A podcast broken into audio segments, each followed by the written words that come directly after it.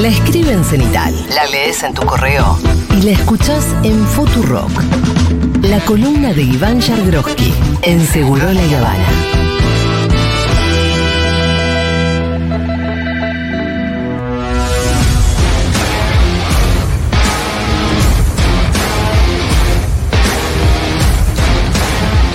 Ya están los estudios de Seguro La Habana, el señor Iván Jagroski. Bienvenido, Iván, ¿cómo estás? Bien, muy bien. ¿Vos cómo estás? Eh, hoy me comí el primer newsletter fallido Sí, que fue lanzado en. Cenital.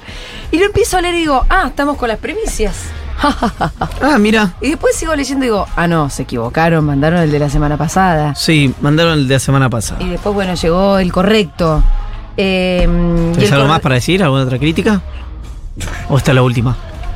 Depende cómo. Mirá, ¿qué, si me querés alentar, qué tal fue el definitivo? ¿Qué te pareció? Ah, está bueno. ¿A ella o a mí?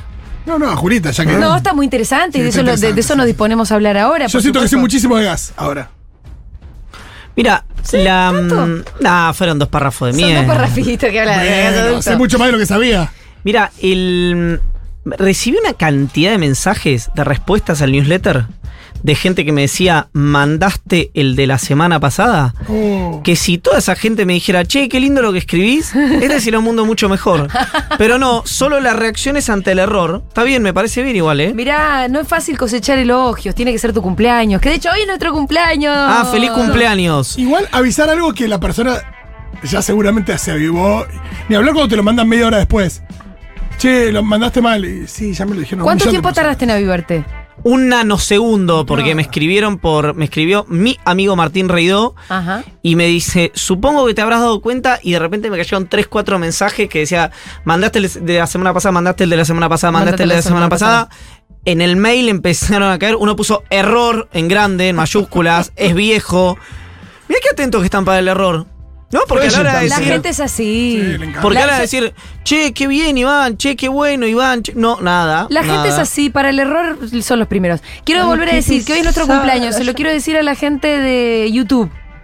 Que, que en este mismo canal que están viendo ustedes hay un video muy lindo subido que se llama 7 años de Futurock, donde eh, en un pequeño corto hacemos un repaso eh, histórico, cronológico y conceptual de nuestra historia. Vayan a verlo, denle like, compártanlo, es muy lindo. Bien. Digo, porque en YouTube hay un montón de gente que solamente entra Claro. para ver la columna del africano, como te dicen en el mundo YouTube. En el mundo Entonces, ya que tenemos un producto en será, el mundo ¿no? YouTube, lo del africano, No, la digo- verdad es que la explicación es. Que no, el africano no. Sí. Que entren a ver la columna. Porque es muy buena. y claro, será un no producto esta la de de la semana excelente- pasada. Es un producto Ah. excelencia. De hecho, mirá lo que te voy a decir. Para mí es el mejor Iván. Claro, es el Iván bueno que viene acá y no el Iván malo. Exacto. Tiene Te- nada de levantar No, Mirta. no, no. Te mejoramos, Iván. ¿Quién dice eso? Vos. Sí, es mi. Ni, mira, Pito está callado pues no lo piensa. Eh, te hacemos mejor, Iván. Ay, qué Pito. pesada la mi jefe. Si, Pitu, si estás amenazado, pestaña. Vos- No está amenazado, él sabe que no. Él sabe que no. Él sabe que no. No, yo- que no, no. yo no Él me. sabe bien que no. Escucha, yo no me manejo con amenazas. ¿Está bien? Mal hecho. Bien hecho. Ah, ¿viste? Muy bien ¿Lo hecho. viste cómo sos? Hay gente que no necesita igual amenaza.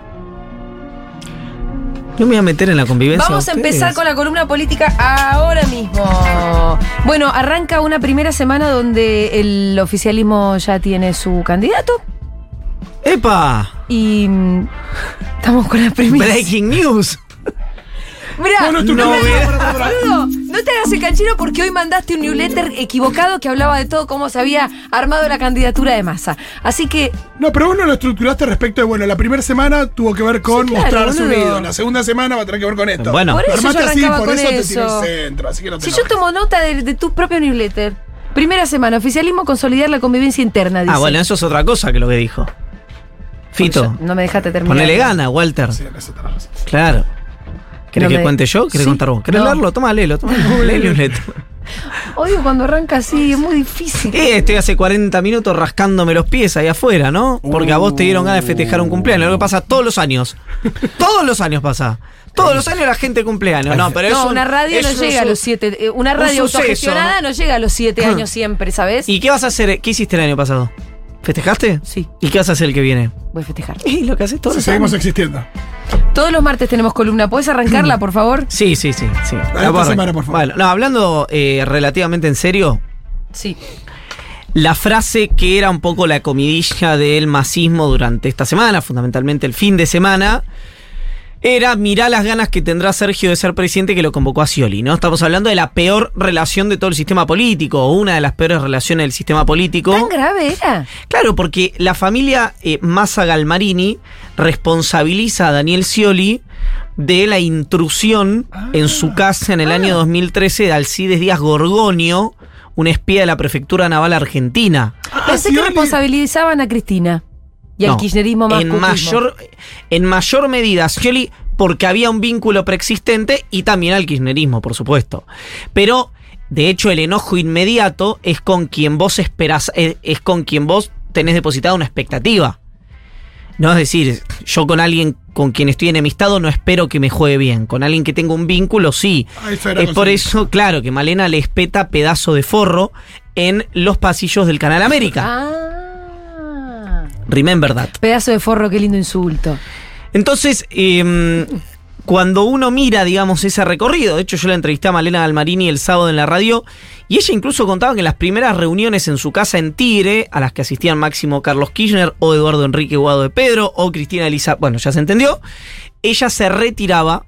Eh, con alguna excusa como por ejemplo hay que dormir a los chicos Claro. y que Massa le decía los chicos tienen 15 años pone otra excusa ese era un poco esa era un poco la conversación Me tuve que hacerle, Eh. hacerle la, la chechona a Toto Massa. Pero tiene 20 años, se iba a ir a Qatar. Pero escúchame, está laburando, es, eh, es sereno en un garage. Bueno, esa es la situación eh, que, que contaba Malena Almanini y que empieza a suturar masa por su enorme voluntad de ser Sí. presidente. ¿Y Malena cómo hizo? Por la enorme voluntad de su marido. Bueno, empieza la política, lo que, lo que empieza a Sí. tener es eh, ese proceso donde las cosas empiezan a conversar, donde eh, empezás a, a- a tener un vínculo más atado a... Yo creo que hay algo además, obviamente, esto lo quiero dejar muy claro, pero obviamente de la búsqueda del poder, de la búsqueda de la relevancia, etcétera, etcétera, etcétera. Yo todavía conservo cierto eh, halo de llamarle eh, ingenuidad o confianza Sí. de gente en todos los partidos políticos que en un momento se corre de la superestructura, se corre de la disputa de poder y dice, che, esto está todo chocado. O sea, acá tenemos que hacer algo por fuera de nuestros intereses personales. Yo sé que cada vez eso es menos y que uno mientras más conoce eh, a los actores del sistema está más lejos de pensar eso que yo Ajá. acabo de decir. Pero siento que hay, viste, un momento donde eh, se te mezcla todo, digamos. ¿Y vos ¿no? decís que Massa tomó esa distancia y dijo, ¿esto está todo, está todo chocado? ¿O quién? No, digo ambos espacios, no, Ah. no, no uno de los dos. Eh, y obvia, al margen de que obviamente se necesitaban uno al otro, por supuesto. En el caso de Massa a- al kirchnerismo por su caudal electoral, en el caso del kirchnerismo a Massa eh, también por cierto, cierto volumen de votos, pero también y un por... montón de otras características, ¿no? Exactamente. Que son, entre otras cosas, las que lo llevan a ser el candidato a presidente de Unión por la Patria. ¿No? A Sergio sí, Massa. Sí. ¿Cómo viste? Esto no está en tu newsletter de hoy, pero bueno, vos hablas un poco más de, en términos superestructurales, la convivencia interna, como llama Scioli, esto que el otro. Eh, y me acordé de esto porque en realidad es algo que mencionás en el newsletter de la semana pasada, que, enviaste por error en el día de hoy, última vez que lo digo. Ujú. ¿Cómo, ¿Cómo se fue metabolizando la candidatura de Massa? Yo creo que es como el meme de mm, que no lo voy a contar, pero eh, porque es lo peor que hay contar un meme en la radio, pero eh, esta crítica que se le hace al peronismo de que mm, ustedes no tienen ética ni moral, no tienen coherencia, antes lo insultaban a Massa y ahora es el candidato y que del otro lado aparece uno y dice que grande Sergio, como que no le hace mella ese tipo de razonamientos. Me parece que igual eso, eh, si lo metabolizó o no lo, no lo metabolizó el votante kirchnerista, nos vamos a dar cuenta en las pasos.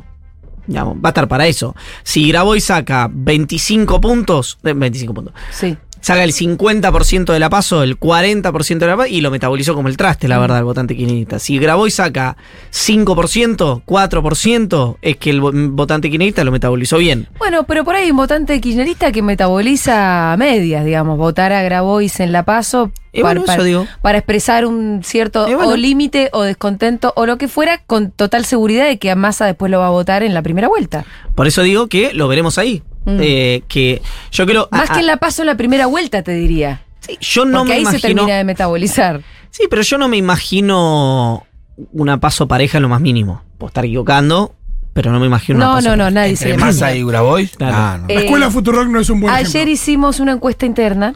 Contamos In- 100 interna votos es con la gente con o los con oyentes. No, con Ah, los oyentes. ¿Y qué dice? ¿Qué dice el ¿Cómo te surdaje? ¿Cómo, es- ¿Cómo te decir parece que salió? ¿Qué, qué dice el, el, el politburó? De 100 votos, 64 iban para Grabois, 34 iban para Massa y 2 para el FIT. Mira, muy bueno, ¿eh? Bueno, Muy pero bueno. no fue mejor que en otros lugares. Bárbaro. ¿Qué sé yo? Me pareció que estaba muy bien. ¿Qué te pareció que estaba bien? No, representativo de un ¿De qué? público. ¿Representativo de qué? De un público más. eh, Progresista. progresista. Ah, probablemente, eso sí. Sí. Sí, sí. Pero, Pero que no es representativo. No. No, representativo del público de Futuro. Ah, oh, y sí. Obvio. Pero aparte que, que a mí me gusta porque nosotros mismos no creo que no tenemos todavía muy claro nuestro voto. No, Yo no lo tengo muy claro. no, todavía no. Que me pones carita. No, no, Pero no. hay un montón de oyentes que sí. Está bien, buenísimo. Está bárbaro. ¿Vos, pero sí, ¿Vos, Iván? ¿Lo Yo sí, yo tengo mi, bien. Ah, mi- sí, mi sí, voto te muy nota. claro. Tengo mi voto muy claro hace Se mucho te tiempo. nota. Te votás encima últimamente. Hace mucho tiempo tengo mi voto muy claro. Hace mucho tiempo. Mucho tiempo, hace meses. candidato. No, pero, pero él sabía que el candidato iba a ser más, así que. No dije que iba a votar a más. Solo pasó que eh, hace un mes Juan Graboy fue a mi programa Ajá. cuando no era. Él, él sí era precandidato y todavía no lo era Sergio Massa y dijo. eh, vos sos masista, me dijo Grabois, Sí. o algo así. Sí. Y yo le dije, le digo, mira, y le digo, ¿y por qué? Y dice, porque. Le digo, "¿Dó- ¿dónde ves eso, digamos? Y bueno, hablaba de cuestiones vinculadas a ideas de la economía y tal. Yo le digo, mira, si tener reglas universalmente aceptadas es ser masista, bueno, pues soy masista, pero no creo que sea ser masista eso. Creo que es ser, bueno, alguien que vive en sociedad y en Occidente. Eh, ese era mi argumento con Juan. Y Juan dice, no, vos en una paso entre Massa y Grabois votás a Massa. Y yo le dije, sin saber que Massa iba a ser el candidato, Ajá. porque si no, no hubiera respondido, le dije, sí, en una paso entre Massa y Grabois voto a Massa. Eh, con lo cual, de votar en la paso de Unión por la Patria, sí, sí, votaría a Sergio Massa. Ya, bueno, entonces tenía dicho. razón Graboy, era masista. Eh, bueno, más o menos, más o menos. eh, Electoralmente estoy hablando, no, no militantemente. ¿Vos sos ciol- er- fuiste ciolista? No fui ciolista. No, por eso dice electoralmente. No, no fui Pero pará, ciolista ni electoralmente y fue un error gravísimo. Ah, ni electoralmente. Fue un error ah, gravísimo. mirá. ¿No votaste a Scioli? ¡Posta! ¿El de Balotage tampoco? En el balota sí. Ah. En el balota sí. Llegaste tarde, digamos. Llegué tarde. Pero Eh, sí, bueno, fue un pelotudo. No, yo les digo la verdad. eh, ¿Qué quiere que diga? No. No. mm, No tuve tan claro durante este año quién iba a votar, ¿eh? Eh, yo creo que el Si riesgo. no había candidatos claros, ¿cómo lo no vas a estuve tener tan vos claro, no estuve tan claro. Yo siempre pensé que ese voto donde vos eh, pones otra cosa que tu propia identidad, digamos, era siempre una tontería. Pero cuando alguien no te representa, eh, eso se empieza a dudar. Por eso yo entiendo la gente, y me parece perfecto, la gente que vota a Grabois o vota a Milei o vota a quien sea, eh, digo, por fuera de los candidatos más tradicionales como Massa, como Larreta, como Bullrich, porque si no encuentran representación, es lógico, digamos, que emigren hacia otros lugares. Eh, y yo durante un buen tiempo dudé eh, si cuando estaba tan determinante la, la paso de. mm, Cuando estaba tan determinante, que si tan lanzada la paso entre Larreta y Bullrich y Unión por la Patria no tenía candidato y era una interna a cielo abierto y tal, si no votaba en esa paso. Y sin En, ningún en la problema. paso de Bullrich Larreta. claro, juntos por el cambio. Eh, bueno, adentrémonos en otros eh, espacios entonces. en la paso de Juntos por el Cambio Sí. de la Ciudad de Buenos Aires podemos. Dale. Porque ayer pasó algo maravilloso. Sí, A ver. hermoso, hermoso. Ayer pasó algo extraordinario. La ciudad Lo- está. Lo voy a leer, lo voy a leer. Eh, ¿Se acuerdan? No sé si ustedes recuerdan que yo conté cuando eh, hicieron las impugnaciones cómo tenía que ser el recorrido para que le validen la candidatura a Jorge Macri. Eso sí lo copié en el newsletter que se Sí. mandó bien, Sí, o sea, en el segundo. sí. que era eh, que estaba integrado, lo, lo leo por, por Romina Tesone, que el es Tribunal Electoral de la Ciudad. exactamente, que no es el Superior Tribunal de no, Justicia. es el electoral. Eh, Romina Tesone, Rodolfo Ariza Clerici y el titular del tribunal, que es Roberto Requejo. Había una expectativa porque dos de esas tres personas tienen cercanía con el Tano Angelici. ¿Por qué había expectativa? Por el entorno de Lustó, teniendo como referencia ciertas rispideces que había entre, em, entre Macri y Angelici por Boca Juniors, creían que Angelici podía llegar a darles una mano con la impugnación de la candidatura de Jorge Macri. Me encanta Ajá. que se permita o no a Jorge Macri competir, tiene que ver por ahí con algo de boca. Y bueno. No, pero es increíble. Me parece importante naturalizarlo yo. No, no, pero está bueno, perdón. Eh, acá eh, levanta la mano ciudadano de pie. Pero es muy loco pensar que, Ayer- el otro que día no tenga que ver con si decíamos. puede o no puede por las reglas que hay. Y no. y- Y que Jorgito Macri está súper flojito de papeles, o por lo menos ahora lo podemos discutir en términos jurídicos, y no hay ninguna duda que va a ser candidato. Yo tengo una duda. ¿Sí? Sí. Bueno, sigamos desarrollando. Muy entonces. minoritaria, Sí. muy eh, encapsulada, pero una duda al fin, digamos, ¿no? Eh, ahora voy a contar por qué. Bueno, le- ¿qué le dice el tribunal? ¿No? El tribunal electoral. Hay dos artículos. Recordar, pues lo quiero eh, relatar bien porque De es la algo técnico. constitución de la ciudad. Los requisitos para ser diputado, el artículo 70 y el 112 de la Constitución de la Ciudad de Buenos Aires, es decir, requisitos para ser diputado y para ser miembro del Tribunal Superior de Justicia, Que no son los requisitos para ser jefe de No, gobierno. No. Son distintos. Exigen una palabra. la residencia inmediata. Inmediata, Esa es la palabra clave. exacto. El artículo 97 de la Constitución... Paréntesis. Inmediata no quiere decir que te mudaste ya. Quiere decir inmediatamente anterior Claro, a tu candidatura para atrás. antes. Eso es lo que, lo que voy a leer ahora. El artículo 97 establece los parámetros para ser intendente, jefe de gobierno, alcalde de la ciudad autónoma de Buenos Aires. Que no contiene esa palabra, la palabra inmediata, sino que dice habitual y permanente. ¿No? Qué flojo que son. Habitual y permanente. Son chotos, Pero dice, El TEC marca mejor las reglas. dice textual, dice textual. Por eso acá alguien lo pone muy bien, me parece, es un- un- un- está muy bien escrito esto. Alguien pone. El problema, sin embargo, es que es muy difícil desde la lectura de los artículos de la Constitución inter- interpretar lo mismo que el tribunal. El artículo 97 dice que para ser elegido jefe de gobierno se requiere ser argentino nativo o por opción. Tener 30 años de edad cumplidos a la fecha de la elección, ser nativo de la ciudad o poseer una residencia habitual y permanente en ella no inferior a los 5 años anteriores a la fecha de la elección. Y no encontrarse comprendido, etcétera, etcétera, etcétera. Anteriores no, Fito, porque acá Mm. lo que No es ellos pueden llegar a, claro. como no está la palabra inmediato, Claro. ellos pueden decir, si alguna vez viviste Yo cinco viví, del, años". yo viví del 85 al 90 en la ciudad. Eh, pero justo. es muy forzado A interpretar mí eso me es parece, espectacular. a mí me parece que esa interpretación que la que fue la que lo el Tribunal Electoral Sí. es una interpretación eh, la sensación es que es trucho. ¿no? Sí, claro. Sí, claro. Pero Jorge la sabía, me parece. Todos lo sabían. ¿Te acordás cuando me Jorge decía, bárbaro. pero yo ya viví en la ciudad? Cada vez que le preguntaban sobre esto, Jorge que- decía, pero yo viví en la ciudad, fui hasta DJ en la ciudad. Claro. Me parece que él sabía que venía por acá. Pero todos sabían eso Mm. porque si no, no lo hubieran formalizado como candidato. Sí. Vos no formalizás a alguien que no sabes No, claro. que te van a habilitar la competencia.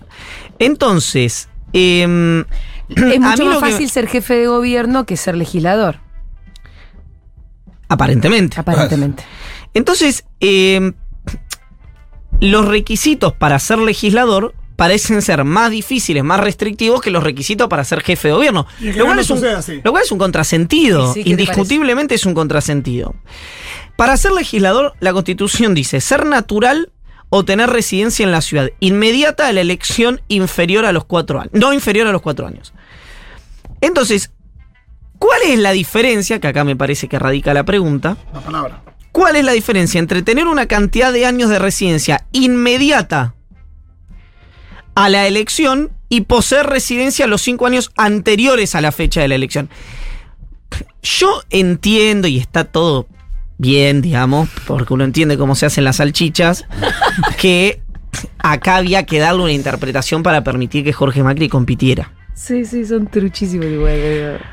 Pero a mí me interesa mucho más que el recorrido del, tri- del Tribunal Electoral y del Tribunal Superior de Justicia, que yo descuento que van a hacer una interpretación similar, porque... Por la si hay- cercanía. no, y porque si hay algo que tiene eh, el PRO en la ciudad o el PRO en general es que se le puedan achacar un montón de cosas, no que no tengan inteligencia política para este tipo de situaciones. Entonces ya debe estar resuelto esto. Como tener a los propios en el Tribunal Superior de Justicia. Claro, pero y si no conversado, porque si no Jorge Macri no hubiera sido formalizado Sí, como sí. candidato. A mí lo que me interesa saber es cómo la Corte, si le Justicia llega, de la Nación. exacto, si le llega y acepta el caso, ya ahí hay un primer eh, filtro, con la interpretación que hizo tanto en San Juan como en Tucumán, va a rechazar un caso que el Tribunal Superior de Justicia en 2010, con otra conformación, es cierto, por, por motivos exactamente iguales, rechazó la candidatura de Adrián Pérez. Es decir, además la jurisprudencia inmediata con un candidato que tiene la mala suerte de Jorge Macri, que también fue de Vicente López, pues si no, el tipo era, hasta narrativamente le complica la cosa, la Corte va o a no intervenir o a validar la candidatura. Porque cualquiera de evidente los dos caminos son difíciles para la Corte. Porque no intervenir, ¿cómo no intervenís si ya interveniste otras dos provincias con mucha facilidad? Y la otra es, si intervenís, ¿de verdad con qué argumentos vas a decir que Jorge Macri, Macri puede? Bueno, Porque con este. decís, Está Sí, bien, pero pero, la- redacción. pero la- pero la jurisprudencia inmediatamente anterior con Adrián Pérez dijo otra cosa. Por ahí dicen, bueno, lo que pasa es que un apellido era Pérez y este apellido es Macri. Ah, es lo mismo. No, Porque esa no es la, importa la Esa es la única conformación. esa es la, diferencia. muchacho, dejémonos de joder, esa es la única diferencia. Claro, claro, eso por voy. supuesto que es la única No, qué diferencia. gracioso que el otro apellido es Pérez, que es un apellido como Pero vas a genérico. Sí, sí, tener que todo, so- todo es narrativamente es perfecto. Hay que sostener los votos.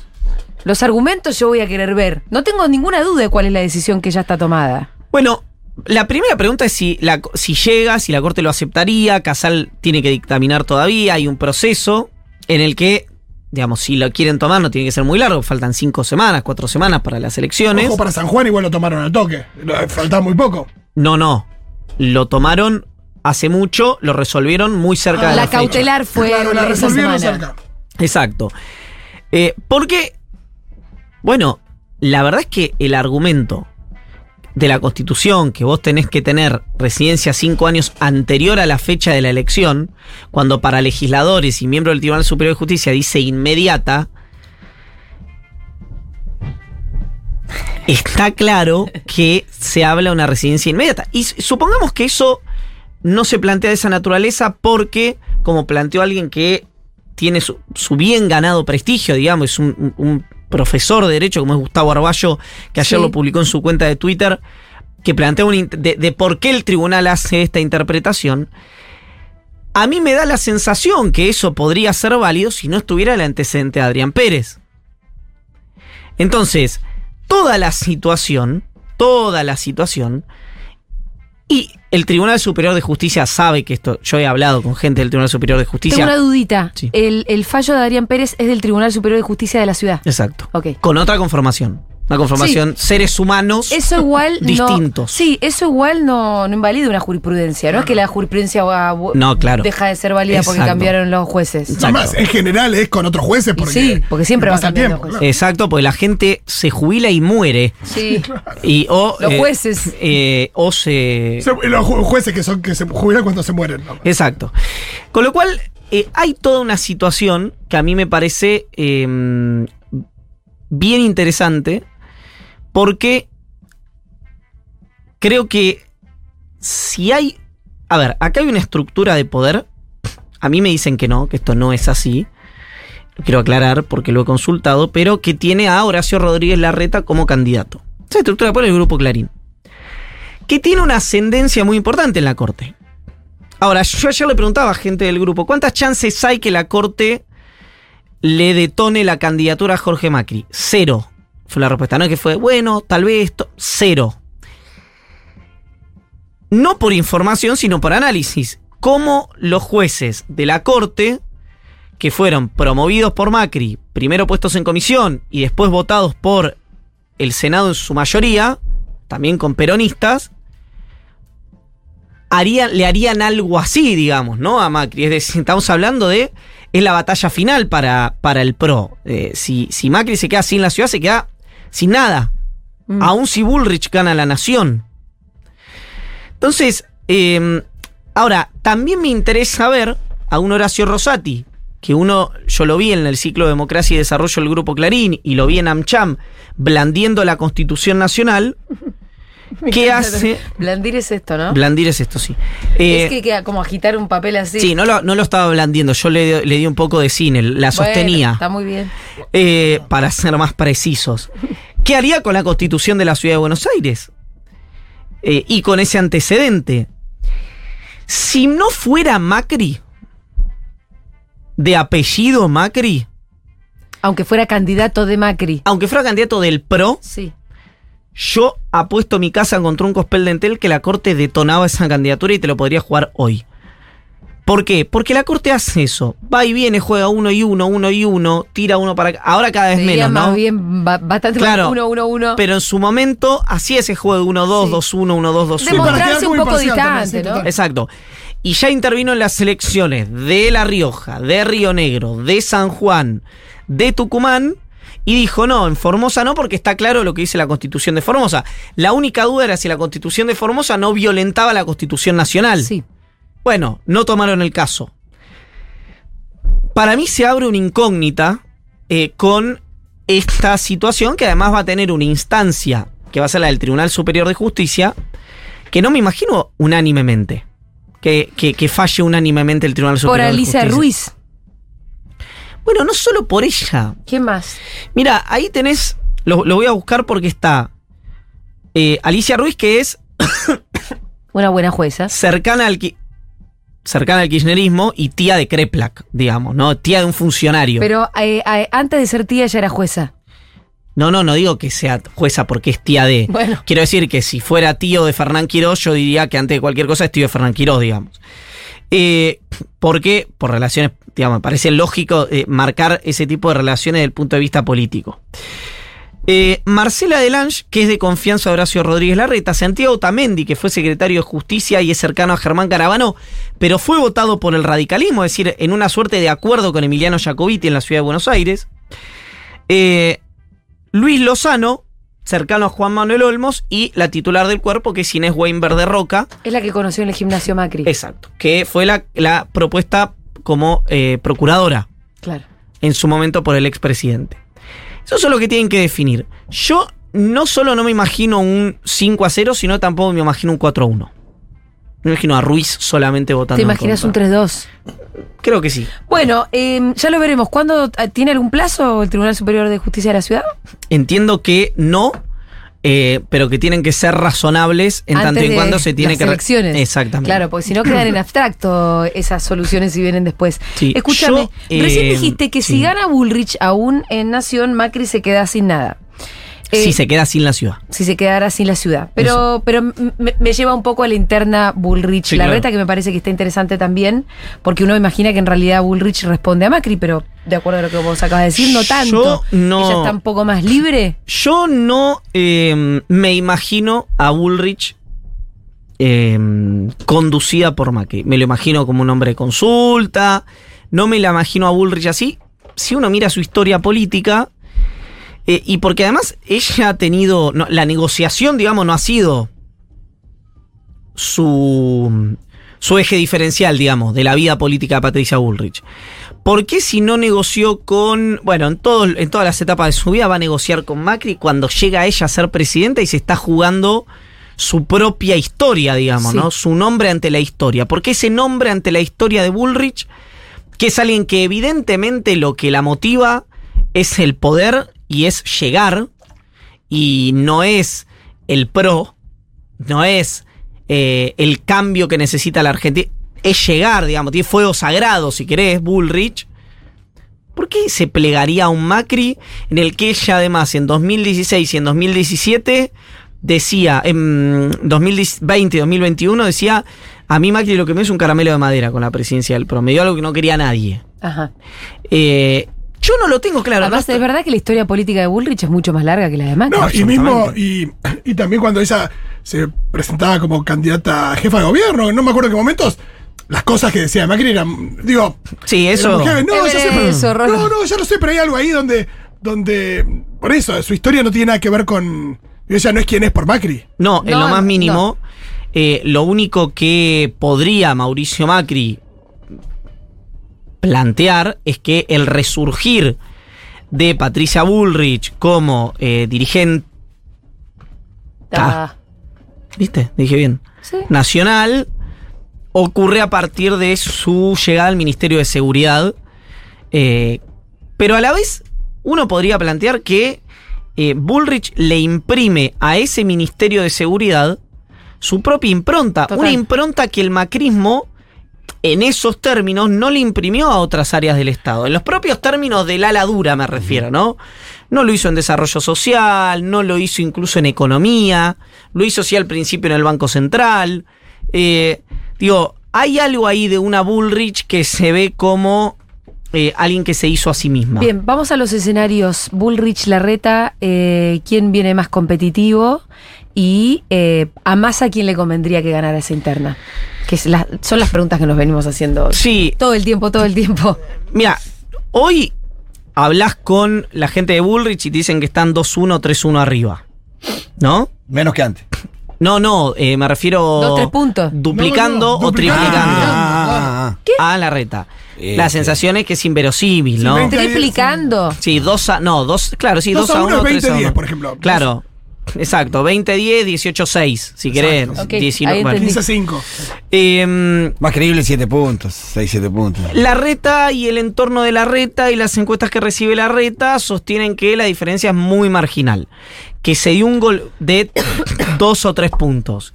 Que la reta se dio un golpazo cuando fue lo de Schiaretti y que se dio un golpazo en las concurrentes. No por las decisiones, sino obviamente por la reacción de Juntos por el Cambio en su conjunto, digamos, ¿no? Macri, Bullrich, Vidal, todos los dirigentes eh, eh, atacando al jefe de gobierno. Que ahí cayó mucho en esos, en esos dos episodios. Que no tiene más margen para eso.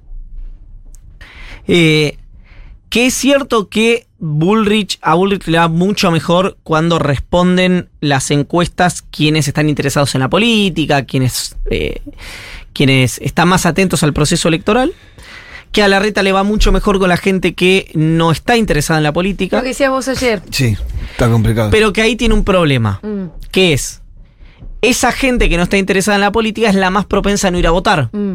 Hay que sobre buscarlo. todo en la paso. Sí. Entonces la reta tiene que ir a buscarlo. ¿Cómo lo está haciendo? Bueno, de todas las maneras posibles. Cartas, mails, llamados telefónicos, recorridas, canales de televisión, radio, redes. eh, ah, yo a Larreta lo veo flojardi en el discurso, en él. cómo se Pendular, está- pendular, ¿no? cómo se está constituyendo ahí también su personalidad, ¿no? Como que lo ves y decís, "Uy, no se entiende Yo muy creo bien". que la, la pregunta es si... eh, lo, otra vez, viste, se ha dicho mucho, pero si te ordena la oferta o te ordena la demanda. Y yo creo que en este caso, y después, sobre todo después del cierre de listas, ordena la oferta. Porque me imagino que hay un montón de gente eh, que eh, lo votaría a la reta, no porque la reta los conmueva, sino porque ven en Bullrich Claro, un problema. un problema para la convivencia democrática. Como creo que hay un montón de gente, esto déjenme, me hago cargo yo de lo que digo, que puede ver en Lustó, en la ciudad de Buenos Aires, un canal para ganarle a Macri. Y después, perfectamente, votar otras opciones, la izquierda, Santoro o cualquier otro espacio. Es verdad eso también. Digo, no sé en qué volumen, en general esos volúmenes son bajos. Los, estrate- excepto- los estratégicos y no los que. Exacto, excepto si uno mira algo que de alguna manera es esto que estamos viendo acá, que es un balotage eh, anticipado, el de Lustó y el de Jorge Macri. Si mira el balotage del 2015, en el balotage del 2015, yo lo te dije el 90%, fue casi 80%. La migración de del voto kirchnerista a, eh, Lustó. a Lustó En el balotaje fue casi total, fue 80%. Sí, igual en una paso es muy difícil que. Por- hacer bueno, porque, porque hay un candidato que es el que vos querés votar si sos un votante oficialista a nivel nacional, digamos, u opositor en la ciudad de Buenos Aires. Por eso digo, ¿qué quiero decir? Son situaciones muy distintas, pero me insisto. Siento que hoy ordena la oferta, que no ordena la demanda. No es que la gente está desesperada por votar a alguien. Sin estar Cristina en la boleta, sin. Digamos, no hay desesperación, es decir, por Dios que se presente. No, vos votás entre lo que hay. Exacto. Y entre ese lo que hay, también hay situaciones donde la paso te permite un juego. Bueno, perdón, como toda esta Un juego más gente. estratégico. Como toda esta gente que dice para, para o manifestar un rechazo, sentirse Sí. bien con sí mismo, no se ponga el. Voy a votar a Grabois y después voy a votar a Massa. ¿Qué es eso? Bueno, es o manifestar una disconformidad o querer mandar un mensaje Sí, al. de, de contención por izquierda. Exactamente, al candidato eh, oficialista, al candidato mayoritario. Bueno, eh, hay un montón de herramientas en ese sentido, que, repito, en general son mínimas, están en los márgenes. Yo estoy escuchando cada vez más gente, está bien, nuestro círculo por ahí es súper politizado, ¿no? La gente con la que uno habla. Gente que quiere votar a Lustó, sobre todo porque aparte Santoro no tiene paso. No, no tiene paso, Santoro. No. Entonces tiene mucho más sentido votar en todo caso si vos querés que el rival de Santoro, aun cuando quiera votar a Santoro en primera vuelta, sea Lustó y no Macri. Claro, lo que pasa es que para, el, para el- los candidatos de la ciudad de Buenos Aires Sí. prefieren. Ayer me, voy a contar algo que fue público, yo no lo sabía esto. Me contó Darío Villarroel eh, al aire en C5N, que había hablado con Santoro y Santoro prefiere que gane Jorge Macri. Ajá. Hasta ahí la información, claro, la ¿Y por infor- qué? No, que gane Jorge Macri a paso, no la Eso ya elección. sé, boludo, ah, pero no, bueno. ¿Le parece que él es más competitivo en contra de Jorge Macri? Porque el argumento formal es que. eh, eh, eh, para, hasta ahí la info. Sí. Mi- a partir de ahora, mi interpretación. ¿De por qué? Yo creo que le parece a, la ofi- a la, a la oposición en la ciudad que Jorge Macri es peor candidato que Lustó. Y además, si Lustó llega a ganar la paso y es jefe de gobierno, o suma al progresismo posible a su estructura, o los barre, porque es muy parecido. Es Ya- más parecido que el macrismo, por lo Eso menos. quiero decir. Es perfora en Avenida Rivadavia, Lustó. Algo que el, el apellido Macri es muy difícil. Más que nada por la estructura que tiene atrás, Lusto. Perfora en ese lugar. Sí, pero el Porque el, discurso- radicalismo no es lo mismo en el territorio que el PRO. Tiene capilaridades, como te gusta decir a vos, Sí. distintas y en distintos lugares también. Exacto, pero el discurso de Lustó, de la educación pública, de la. Es Sí. un discurso distinto Sí, totalmente. al de la candidata, digamos, con la que se fotografió Jorge Macri, que es Patricia Bullrich, que dice la educación pública. De hecho. Lustó hasta tenía, supo tener un discurso ambientalista sobre la ciudad, de una, eh, una urbanización como mucho más Sí, verde. y demás. mucho Bueno, muy bueno todo. Me tengo que ir. No, Pará. ya. Pará, hablemos un poquito de mi ley. Un poquitito así. Tengo el auto en la puerta, estuviste media hora volviendo con un cumpleaños. Bueno, qué jodido que sos. De mi Se está desinflando la candidatura de Milei, evidentemente. En la estructura sí, yo en votos todavía no lo veo. Esto no, no le viene bien a la candidatura de Massa. No, no, si en votos eh, sigue. Si es en votos. Si es en votos. No, yo en votos que todavía no lo veo. superestructural no se traduce a los votos. Yo hoy todavía no lo veo. Pero en las provincias los votos que está sacando son malísimos. Vos decís, está bien, no, no es lo mismo. Yo entiendo que no es lo mismo. bueno, eso. Pero una señal es. Para mí no. Algo- no cero, veo a mi ley. Cero señal. No, O sea, cero no. Sacó tres puntos en una provincia en donde después podría sacar 20. Sí, Su candidato. Pero Milei 20. sí. Y esta denuncia Sí, de- sí le fiscalizan bien los votos. Sí, mucho sí. Mucho Sí, pero potencial. Lo de fiscalizar está bien que es importante la No, estructura. no. Pero nadie se chorea votos como para cambiar el curso de una elección. No, pero vos no cambiás el curso de una elección ahí. Porque nadie dice que Milei puede llegar a, a ser presidente. Bueno, hay mucha gente que sí, pero quiero decir. eh, a mí me parece que el principal interesado y artífice, además de que esto se sostenga, es el ministro de Economía. Yo ya lo he dicho acá. Lo he dicho varias veces. Sí, que se sí, sostenga la sí, candidatura sí. a Milei. Y además tiene herramientas para hacerlo, Sí. ¿no? ¿Puede llegar a escalar todas estas denuncias que están haciendo de la compra de posiciones en las listas y demás de mi ley o no? No lo veo. Em, No vos lo veo. dijiste que era un secreto a voces. Como Massa le estaba metiendo como candidatos en las listas a Milei, una cosa así. Eh, sí, más que un secreto a voces, si mirás las listas y googleás a la gente de la lista, eh, este, Un secreto a Google. claro, un secreto a Google es. ¿Cómo es eso? Eh, Secreto a Google. Pero explícame el mecanismo. Julia Mengolini es Sí. cercana a alguien del Frente Renovador en la quinta sección electoral y va de candidata de Milei en la Libertad Avanza. Es- ese es el formato. para entrar y ser legisladora después Sí, pero ¿a quién va a efectivamente. poner de, de candidato, Mila? ¿El pisero? La casta, el discurso ¿por contra qué- la casta tiene un límite. ¿Por qué esa lista acepta a gente del Frente Renovador? en- Porque hay otras herramientas, otra, eh, otra, otra manera de persuadirlo. Sí, seducción. Hay otras herramientas de seducción. que eh, le permiten a Milei aceptar la ayuda, en este caso, de estructuras más vinculadas a la política tradicional. Son las 3 Chao, menos Andrés, 20. se fue, Chau, chau.